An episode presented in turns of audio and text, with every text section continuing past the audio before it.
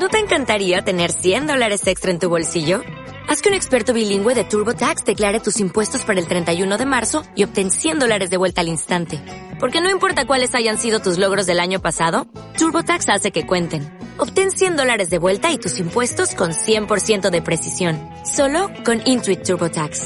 Debes declarar para el 31 de marzo. Crédito solo aplicable al costo de la presentación federal con TurboTax Full Service. Oferta sujeta a cambios o cancelación en cualquier momento.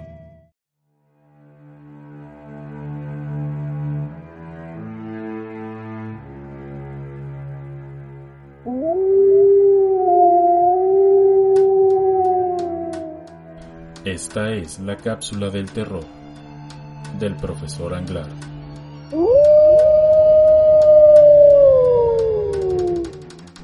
Hoy presentamos El Pozo de los Deseos.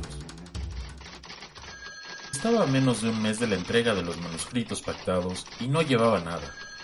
Lamentablemente se encontraba en uno de esos muy dolorosos bloqueos de hoja blanca que suelen tener los escritores.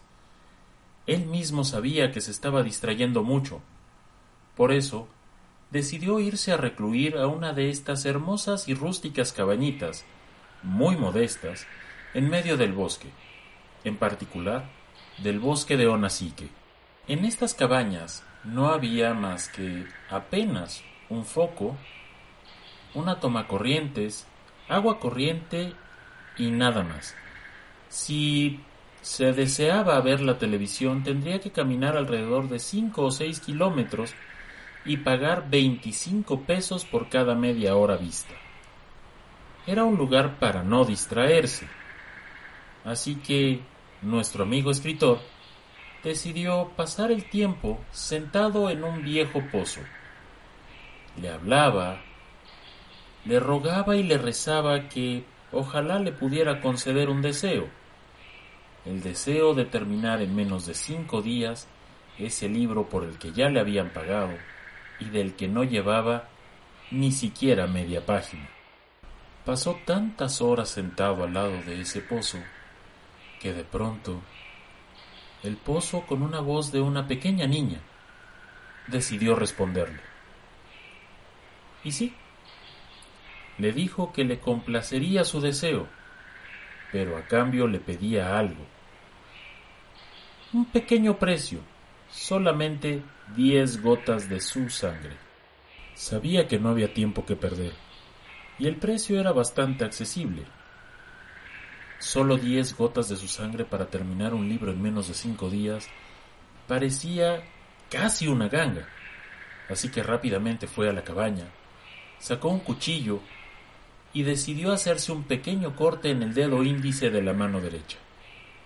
Poco a poco dejó caer cada una de las diez gotas de sangre pactadas. Con cada gota que caía al pozo, éste parecía primero inspirar, jalar aire y de pronto suspirar, soltar el aire como cuando uno goza y se alivia. Se sentía esta vibra de gozo, de tranquilidad, de paz. Era algo que realmente el pozo estaba esperando desde hace mucho tiempo.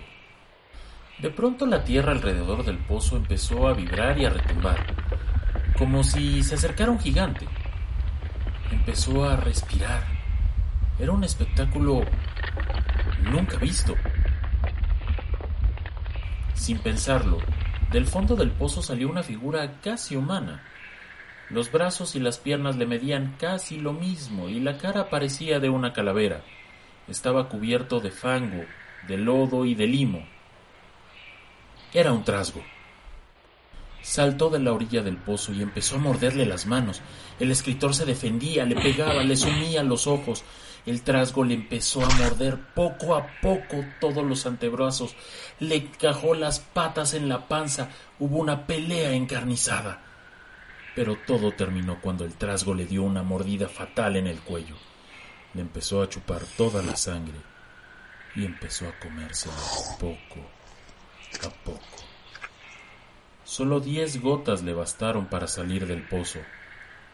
El resto era para alimentarse los 200 años que no había comido.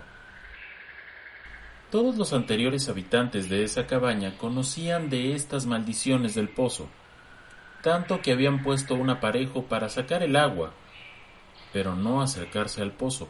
Le tenían miedo, pero necesitaban más el beber el agua. Así que no le dieron mucha importancia, siempre y cuando no se acercaran al pozo. Lamentablemente, hacía menos de dos meses el aparejo se había vencido por viejo y había caído al fondo del pozo. Nunca se hubieran imaginado que un loco que creía que todos los seres mitológicos eran esencialmente buenos, se iba a acercar al pozo, le iba a rezar e iba a hacerse el amigo del trasgo. Lo que el escritor no sabía es que los trasgos no tienen amigos. Esta anécdota y muchas anécdotas más alrededor del pozo hubieran sido suficientes no solo para escribir un libro, sino toda una enciclopedia. Lástima que nuestro amigo escritor decidió irse por el camino fácil. Aunque, claro, para poder escribir bien este libro, tendríamos que saber algunos detalles muy minuciosos que al parecer solo el trasgo los conoce. ¿Te gustaría preguntárselos en persona? Esta fue la cápsula del terror del profesor Anglada.